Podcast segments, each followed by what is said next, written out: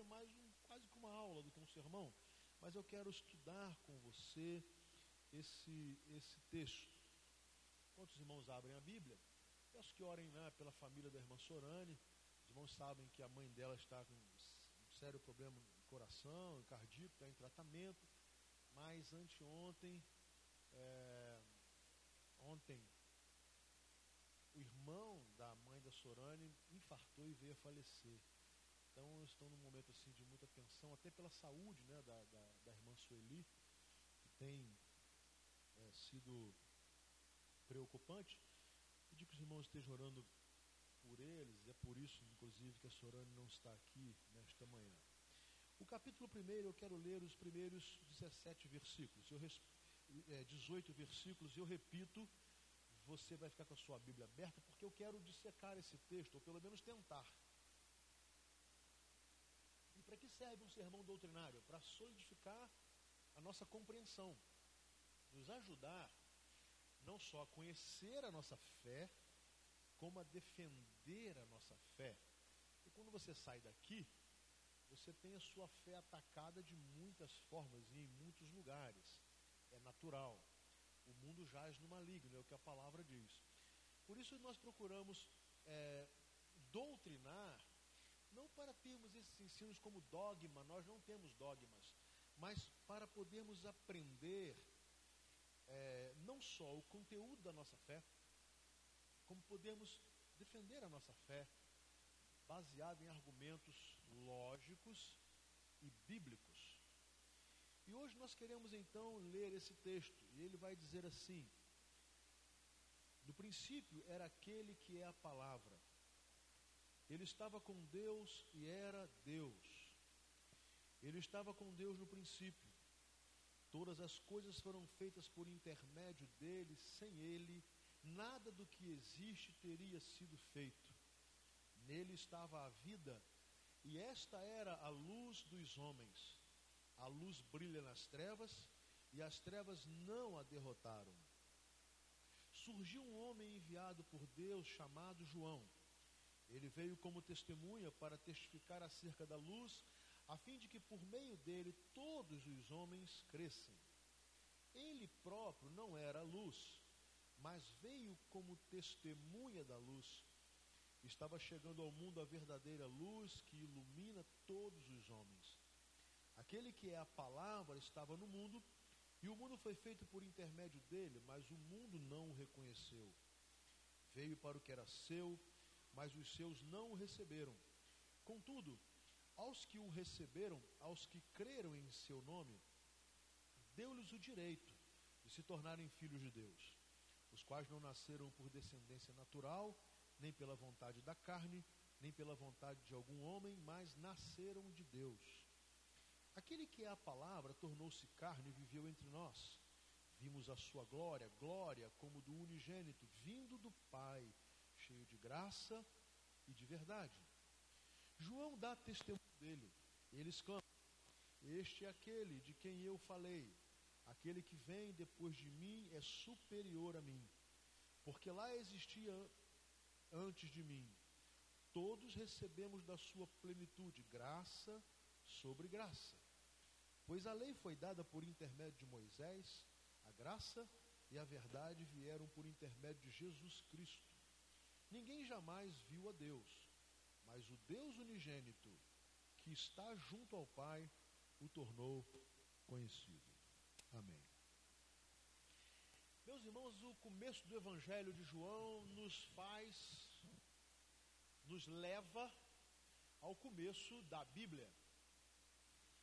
É, é, impressionante que a mesma expressão que começa o Evangelho de João é a que começa o livro de Gênesis, no princípio. O livro de Gênesis começa a nos dizer: no princípio criou Deus os céus e a terra. E o livro de João, o Evangelho, começa: no princípio era aquele que é a palavra, o Verbo, o Logos de Deus, a Deus agindo, e vai nos afirmar que essa palavra estava com Deus, e aí vem um conceito doutrinário muito importante. E essa palavra era Deus. A primeira coisa que João está nos ensinando aqui é que, e à frente, nós já lemos, nós retornaremos, nós vamos ver que essa palavra é Jesus. É uma afirmação clara de que Jesus é Deus. Há muitos argumentos contra esta, é, humanistas contra essa possibilidade. Não só argumentos humanistas, mas como também religiosos. Por exemplo, o islamismo afirma categoricamente: Jesus não é Deus, porque Deus não pode ter filho.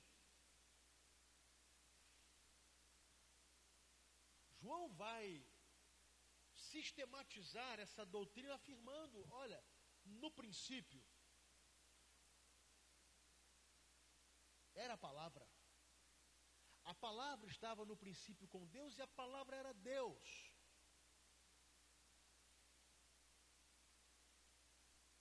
Uma afirmação fundamental à fé cristã, porque se Jesus não é Deus, então ele era um homem comum, ou um homem dotado de superpoderes, mas de forma alguma um homem sem pecado. E o texto diz que ele estava no princípio com Deus. Uma outra informação importante doutrinária nesse texto é que o Filho de Deus, ele participa da criação.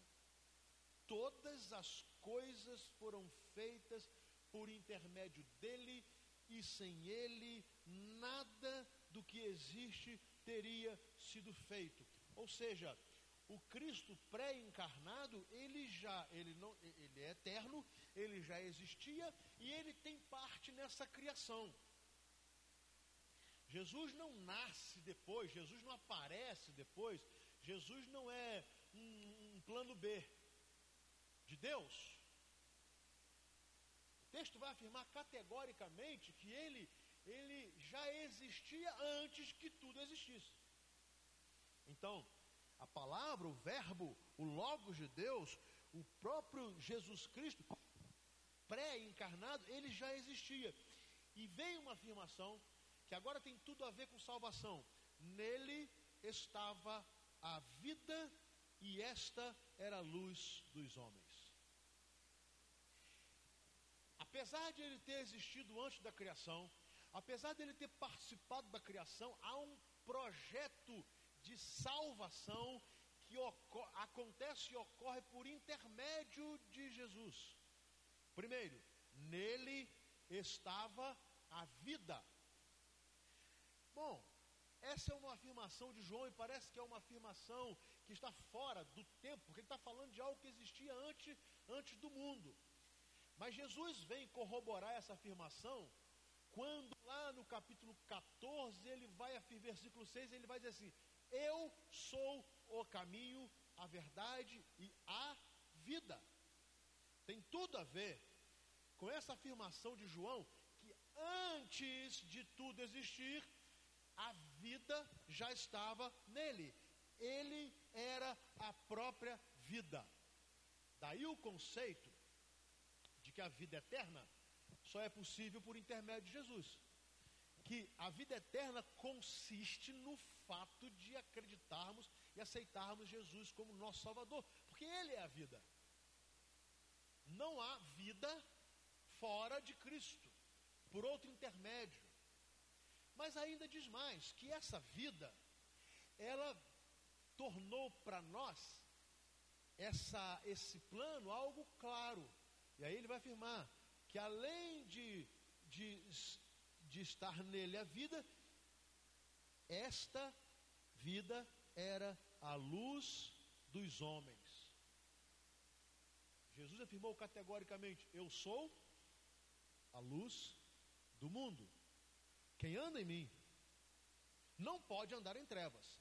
E aí é impressionante porque João está falando de algo que ele está narrando algo que ainda não tinha acontecido no sentido da nossa compreensão humana. Jesus, nesse momento da narrativa, ele ainda não tinha vindo. E ele já estava afirmando que o Verbo era Deus, estava no princípio, todas as coisas foram feitas por intermédio dele, nele consistia a vida, e ele era luz. E essa luz dos homens, que seria Jesus, a luz brilha nas trevas, e as trevas não a derrotaram. É impressionante. Já a decretação da vitória de Cristo sobre todas as obras de Satanás, as obras das trevas. Desde antes dessa encarnação, dessa de, do Filho de Deus vir em forma de homem ao mundo, já havia uma afirmação: ele não será derrotado. Essa luz não poderá ser ofuscada. Essa luz não será apagada, porque Jesus Cristo é a própria luz. E não há poder das trevas que seja capaz de apagar, de ofuscar a luz de Cristo. João vai falando de uma forma mais clara ainda. Ele vai colocar o homem, o mensageiro, e vamos chamar assim o pregador, o missionário, o evangelista, o pastor, o sacerdote. Aí ele vai falar agora de, de alguém. Um homem como eu e você. E ele diz assim: surgiu um homem enviado por Deus chamado João. É impressionante que ele está falando de uma coisa eterna, de algo extremamente espiritual, acima do nosso alcance, até porque ele está falando de algo que ainda não tinha, no tempo né, que ele narra, acontecido, e de repente fala assim: Mas havia um homem enviado por Deus chamado João.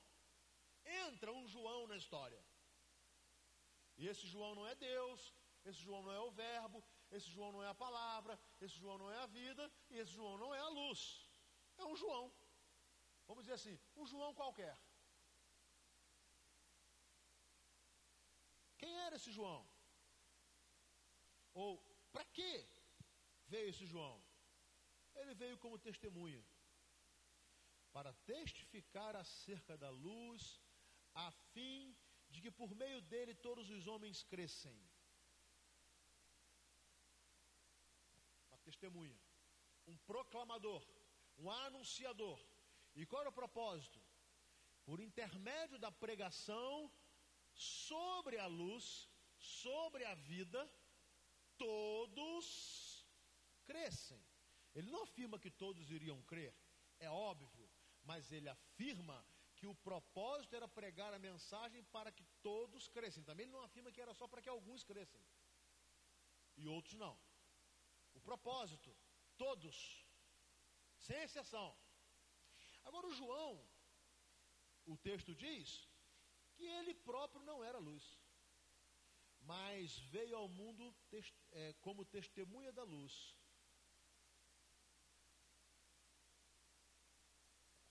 Parece que essa informação ela é extremamente fundamental para os dias de hoje.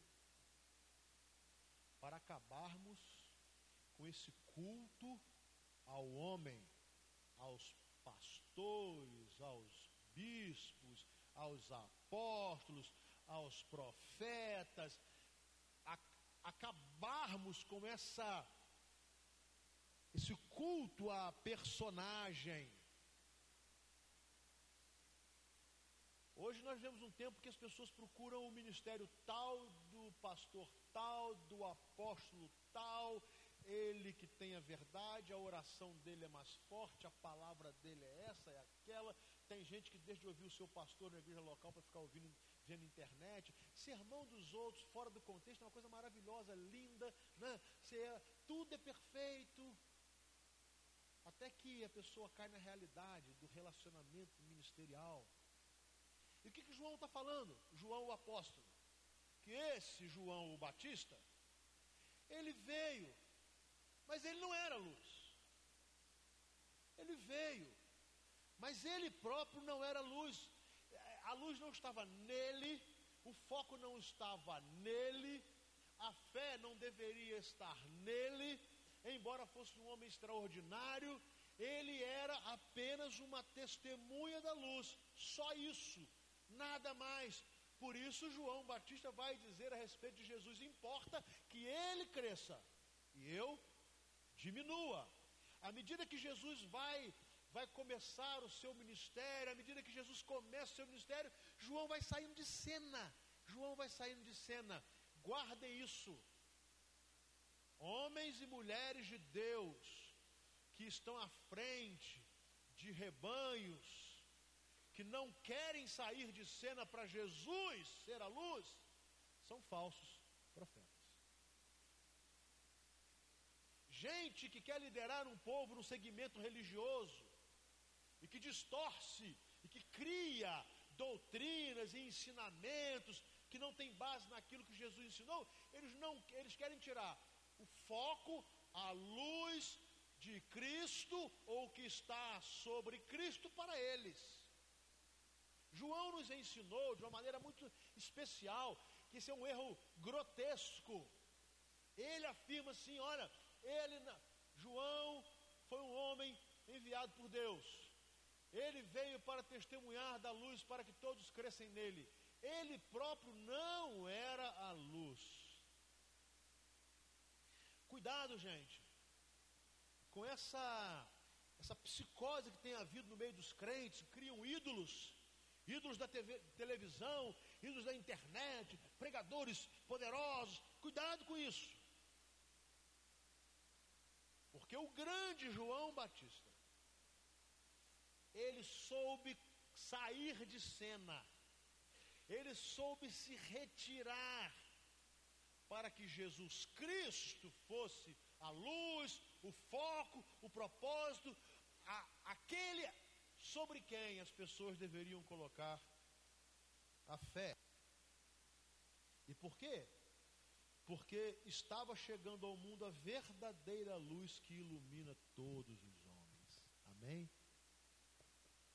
Qualquer luz, guardem isso, que não seja Cristo, é mentirosa.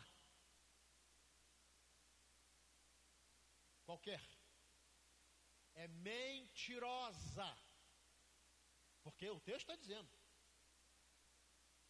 que estava chegando ao mundo a artigo definido, verdadeira luz e que ilumina todos os homens. Ninguém precisa de luz auxiliar.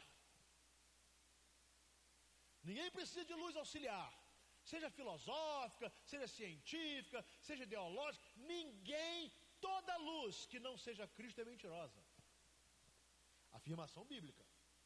Doutrina bíblica. Versículo 10: Aquele que é a palavra estava no mundo, e agora já falando sobre essa palavra entre nós, esse verbo, e o mundo foi feito por intermédio dele, mas o mundo não o reconheceu. A rejeição. Jesus foi rejeitado. E às vezes nós crentes achamos que não podemos ser rejeitados, sabe? Ficamos é, magoados, ofendidos e alguns até abandonam, abandonam a fé porque um professor qualquer começa a questionar a fé, começa a dizer que Deus não existe, começa a trazer uma palavra filosófica muito bonita ou científica, e aí o camarada fica coado e fica achando assim: não, mas eu sou, eu estou sendo humilhado, eu estou sendo motivo de zombaria, eu estou sendo motivo de ridicularização. Ora, afirmação clara do texto é que Jesus foi rejeitado. Como é que nós queremos ser maiores do que o nosso mestre. A palavra diz que ele foi odiado e nós seríamos odiados também. É afirmação clara. Olha só, não dá para ser um cristão comprometido e achar que todo mundo vai bater palma, vai rir, vai elogiar, vai concordar. Não dá. Não tem como. Você vai ser ridicularizado. Ser ridicularizado é o menor problema. Porque tem gente apanhando, tem gente sendo torturada, tem gente tendo seus bens confiscados, tem gente perdendo emprego, tem gente sendo assassinada. João vai dizer assim: essa palavra veio ao mundo, mas o mundo rejeitou. E olha que coisa maravilhosa no versículo 11: ele veio para o, e 12, ele veio para o que era seu, mas os seus não receberam. Então, claro, referência clara ao povo de Jesus. Jesus veio, né? ele vem, ele, é, ele nasce judeu, então ele vem primeiramente para os judeus, e o texto está dizendo que os judeus o rejeitaram. Tanto o rejeitaram que o levaram a, a que ele levasse uma condenação e condenação de cruz. Mas aqui entra a universalidade da obra de Cristo. Versículo 12. Mas contudo, aos que o receberam, e guarde isso, irmão, aos que creram em seu nome, deu-lhes o direito de se tornarem filhos de Deus. Aqui há um fator doutrinário muito importante. Primeiro, Jesus não veio salvar só os, judeus, só os judeus, ele veio primeiramente aos judeus, mas ele veio salvar a todos os homens. Deus não faz acepção de pessoas. Em Cristo não há grego, não há judeu, não há gentio, não há homem, não há mulher. Todos são, fazem parte do alvo de Cristo de salvar. Agora, também há uma coisa que nós precisamos entender. E essa é uma afirmação bíblica. Ser filho de Deus não é algo natural. Não são todos filhos de Deus. Ser filho de Deus é um direito concedido. Deus diz isso. Mas aos que o receberam, aos que crerem em seu nome, deu-lhes, Deus deu o direito de se tornarem filhos de Deus. Isso é um direito. Um direito que o pai pode conceder ou não, mas ele diz que concede desde que eu creia em Jesus Cristo como meu único, pessoal e eterno Salvador. Nós somos criação de Deus. Deus criou todas as coisas. Deus criou o mundo e tudo que nele há. O, o João começou dizendo que, inclusive, o Filho de Deus estava nessa obra da criação. Ele criou tudo, inclusive o ser humano. Criação. Filiação é outra coisa. Nem tudo que eu crio é filho. Óbvio que não. Esse conceito doutrinário é muito importante porque a gente ouve muitas vezes aí, né? Todos são filhos de Deus, o importante é ter religião, o importante é fazer o bem e tal. Aí você vai nessa onda para ficar no politicamente correto e não entende uma verdade clara. Filhos de Deus são aqueles que receberam esse direito, um direito dado por Deus, mediante a fé em Jesus Cristo. Isso é doutrina da salvação. Muito bem. Como é que se dá isso? Versículo 13: Os quais não nasceram por descendência natural, nem pela vontade da carne, nem pela vontade de, de algum homem, mas nasceram de Deus. Olha, não tem nada a ver com hereditariedade, não tem nada a ver com sangue. Filho de crente necessariamente não tem que ser crente. Filho de salvo pode ser perdido. Não há direito adquirido por tempo de igreja. Minha família está aqui há 110 anos. E aí todo mundo tem que estar aqui até morrer, porque é aqui. Né? Não. Não tem nada a ver com a carne, com a vontade da carne. É por isso que a Bíblia também tem aquela doutrina da responsabilidade individual. O filho não carregará a maldade do pai e nem o pai carregará a maldade do filho.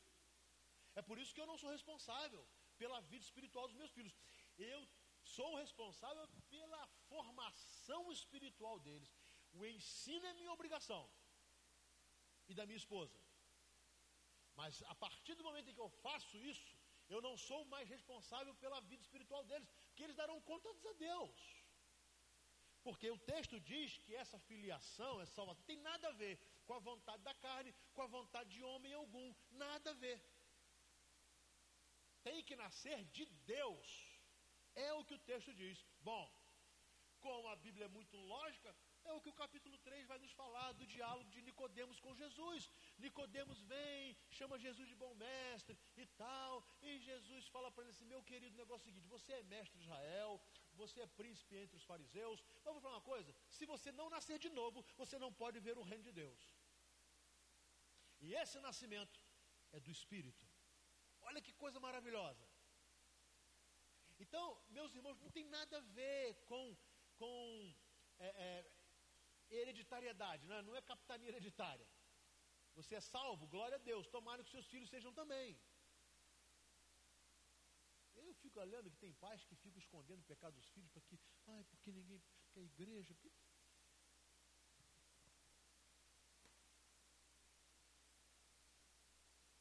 O versículo 14 muda o tempo da história. Ele diz assim: Aquele que é a palavra tornou-se carne, viveu entre nós. Vimos a sua glória, glória como do unigênito vindo do Pai, cheio de graça e verdade. Agora ele está falando do Jesus homem. Deus Filho tornando-se carne. É por isso que quando nós vamos estudar a cristologia, ninguém pode dizer assim, Jesus era Deus e não era homem. Ou Jesus era homem e não era Deus. Jesus era homem e Deus. Por isso que lá em, lá em Filipenses ele vai dizer que é, embora sendo Deus, ele se humilhou e passou por esse tempo de encarnação para viver entre nós, entre homens decaídos e perdidos. Ele não deixa de ser Deus. E enquanto ele esteve aqui na terra, ele foi um homem. Ele teve limitações, inclusive. Por exemplo, uma das limitações que Jesus teve, quando quiseram saber dele quando seria a volta do filho do homem, ele disse o seguinte: quanto ao dia e a hora, ninguém sabe. Nem o filho do homem, nem ele sabia. Interessante. Uma é, abrir mão, o que Jesus fez, abriu mão de atributos. Ele era Deus e era homem. E aí está a, a, a, diferença absoluta de Jesus de qualquer outra pessoa. É por isso que ninguém pode comparar Jesus a outra pessoa. Ah, você não pode comparar Jesus a Buda, a Krishna, seja lá quem for. Jesus é absolutamente incomparável. Não dá para. É por isso que não tem esse, não. O negócio é cada um na sua. Ou você crê em Cristo, ou você crê em Buda, ou você crê em Alá. Não, não. Jesus é soberanamente superior a todos, porque Ele é Deus e homem. E foi a forma mais clara de Deus revelar. Deus revelou de várias maneiras. No Velho Testamento, Deus revelou de diversas, de diversas formas, por elementos da natureza, né, é por anjos. Agora não. Agora o texto diz que esse Deus se fez carne e ele habitou entre nós e nós vimos a glória de Deus. Que coisa extraordinária. Jesus foi a maior manifestação da glória de Deus. Né? Hoje os crentes estão querendo ver tanta coisa sobrenatural como se vê qualquer coisa sobrenatural fosse algo extraordinário para a manifestação da glória de Deus. Nada suplanta a manifestação da glória de Deus na pessoa de Jesus. Se eu tenho Jesus, se eu vejo Jesus, se eu creio em Jesus, para mim isso basta. Amém? Eu não preciso de visão, eu não preciso de sonho, eu não preciso de revelação, eu não preciso de, de coisas sobrenaturais aconteçam. Jesus foi o ápice da revelação de Deus. Foi literalmente Deus se revelando a nós, revelando ser quem Ele era. Por isso que a nossa fé está em Cristo, lá em Hebreus capítulo 11, tem a galeria dos heróis da fé, homens e mulheres extraordinárias, mas no capítulo 12, o autor diz assim, que vocês estão rodeados de, tanta, de, de, de nuvens de tantas testemunhas, mas vocês devem olhar para Jesus, autor e consumador da nossa fé. Esse filho do homem se faz carne, filho de Deus se faz carne, habita entre nós, e aí entra outro elemento extraordinário: a salvação é pela lei ou pela graça? A salvação está numa, numa, um, numa uma regra de conduta, observações religiosas, ou é pela graça? O texto vai dizer de forma clara. Versículo 16: Todo, 17. Pois a lei foi dada por intermédio de Moisés, a graça e a verdade vieram por intermédio de Jesus Cristo. A salvação é pela graça. Graça é um favor imerecido. Ele nos deu. Nós não merecemos, mas Ele deu a todos quantos creem em seu nome. É interessante que o versículo 15 volta a falar da testemunha. João dá testemunho dele. Ele exclama: Este é aquele de quem eu falei. Aquele que vem depois de mim é superior a mim, porque já existia antes de mim. E todos recebemos da sua plenitude graça por graça. Agora João está dizendo o seguinte: esse Jesus que vocês estão vendo aí, ele é Deus eterno.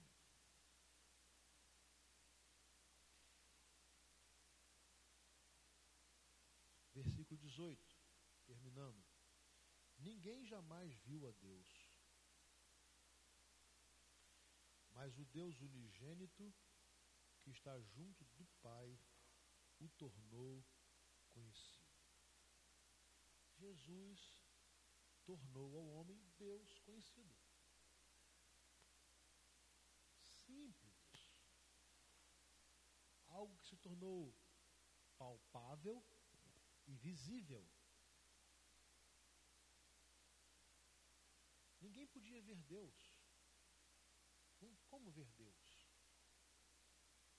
Como ver Deus? O texto diz que Jesus, ao que o Filho de Deus se tornar homem, ele tornou Deus visível. Foi possível ao homem ver a face de Deus, porque a face de Deus estava tipificada na face de Cristo Jesus.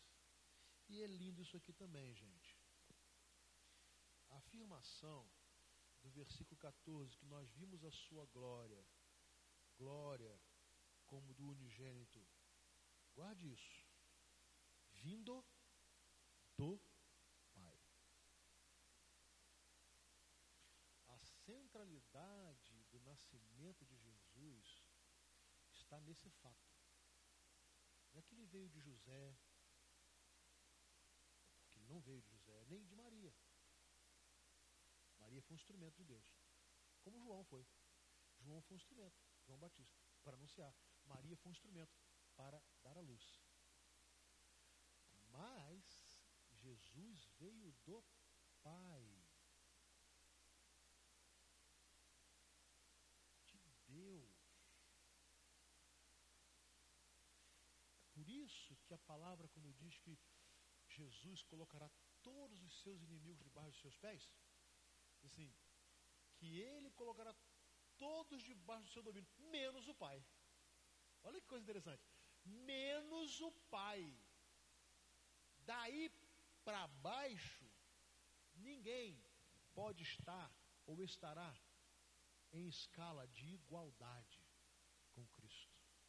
Todos todos, toda autoridade dada a Jesus, todo poder, nenhum poder humano, ninguém, dos inimigos, dos amigos, dos que foram fiéis, dos que foram instrumentos, ninguém, nem no céu e nem na terra. E aí Pedro vai falar isso no, no capítulo 4 de Atos, né? Em nenhum outro nome há salvação nem em nome daqueles que estão no céu, nem em nome daqueles que estão na terra, é Jesus Cristo e pronto. Porque ele é vindo de Deus, ele é vindo de, do Pai. E aí, meus irmãos, para concluir, o que nós podemos aprender com isso e o que devemos fazer? Primeiro, nós precisamos crer no Jesus que a Bíblia ensina. O Jesus que a Bíblia ensina, ele é Deus. Amém? Por isso não dá para igualar Jesus ou comparar. O incomparável Jesus. Segundo, esse Jesus, esse Filho de Deus, se fez carne. Tornou-se homem. Então, além de Deus, ele foi homem. Suportou as aflições de um homem, de carne e osso, como eu e você. E essa encarnação de Deus teve como objetivo fazer com que todos os homens tivessem ao alcance da salvação. Todos.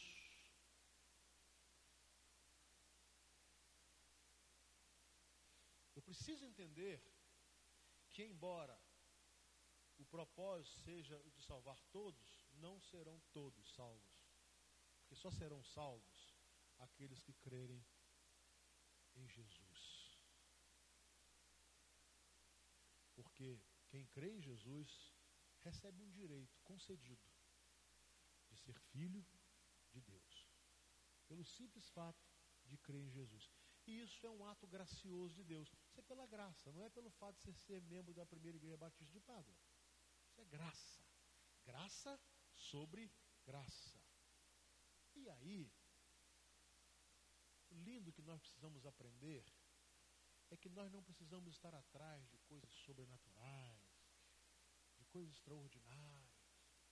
Porque o maior de todos já aconteceu. Deus se mostrou. Deus se revelou. O ápice da sua revelação foi Jesus Cristo. Quando nasce o menino, Deus mostra a sua cara. Quando nasce o homem Jesus, Deus mostra a sua face. E nós podemos ver a glória de Deus. A glória de Deus foi vista na pessoa de Cristo. E qual é a nossa parte nessa história? Eu preciso ser João. Um João qualquer. Não um João importante. Eu não preciso ter um sobrenome importante para esse João. Eu preciso ser um João. Um Márcio qualquer, um João qualquer, um Flávio qualquer, uma Maliva qualquer, uma Lísia qualquer, um Lucas qualquer. Desde que, como João, sejamos testemunhas de Cristo Jesus. Amém? Essa é a nossa parte. Essa é a nossa missão. Isso é o que nos cabe. Nada além disso, mas também não pode ser nada a quem. Testemunha. Anunciar. Anunciar. E dizer assim: olha, importa que o nome dele cresça. E o meu nome diminua. Olha, várias vezes. Eu respeito quem pensa o contrário, tá, gente? É, é, eu, respeito, não condeno, é uma coisa muito íntima minha. Eu já fui aconselhado a pegar esse monte de curso que eu tenho, fazer aquele negócio todo e botar no gabinete. Não faço não quero. Para quê? Se as pessoas que forem me procurar não saírem com a certeza de que precisam exaltar o nome de Jesus, eu deixei de ser um João qualquer. Não faz sentido. E quando eu deixo de ser um João qualquer, eu penso ser capaz de ofuscar a luz de Cristo. Então, embora seja um sermão doutrinário da cristologia bíblica, eu preciso terminar dizendo que o nosso papel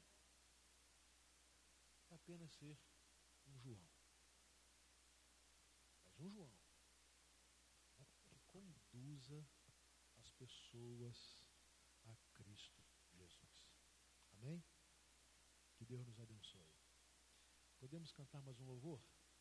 Vamos adorar a Deus, em seguida iremos orar, encerrando o culto desta manhã. Vamos ficar em pé, gente. Vamos lá.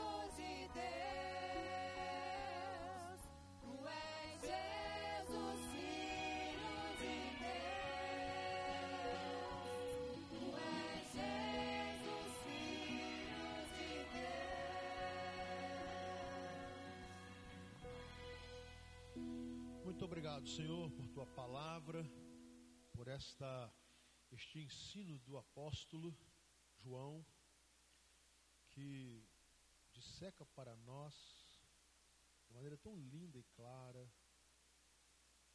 a pessoa de Jesus Cristo, o Deus que se fez homem. Obrigado por esta lição que ele nos dá. Nós pedimos que nós possamos desfrutar desse direito que nos foi dado. O direito de sermos chamados teus filhos, pelo fato de termos crido e recebido Jesus como Senhor e Salvador de nossas vidas. Se alguém que está aqui nesta manhã ainda não fez isso, possa entender que é por Jesus, não somente por Jesus, nós podemos nos tornar filhos de Deus. Senhor, nós te pedimos que também tenhamos a compreensão de que o que o Senhor requer de nós é que sejamos um João, um João qualquer, mas um João que apresente a luz ao mundo. Um João sem importância, João que leve Jesus Cristo a ser conhecido a todos os povos. Mais um João, mais um João que sabe que o importante é diminuir enquanto Jesus cresce. O nome de Jesus. Senhor, ajude-nos a sermos esse João, onde nós estivermos. Nós podemos ser João qualquer que testemunha do grande, poderoso, maravilhoso e suficiente Jesus. Despeça-nos em paz nesta manhã. Obrigado pelo privilégio de estarmos na tua casa. E nós pedimos que possamos retornar, ó Deus, à noite, como João, trazendo queridos a Cristo. Como um João qualquer, mas um João que convidar as pessoas a conhecerem a Jesus. Em nome de Jesus nós oramos. Amém. Deus abençoe.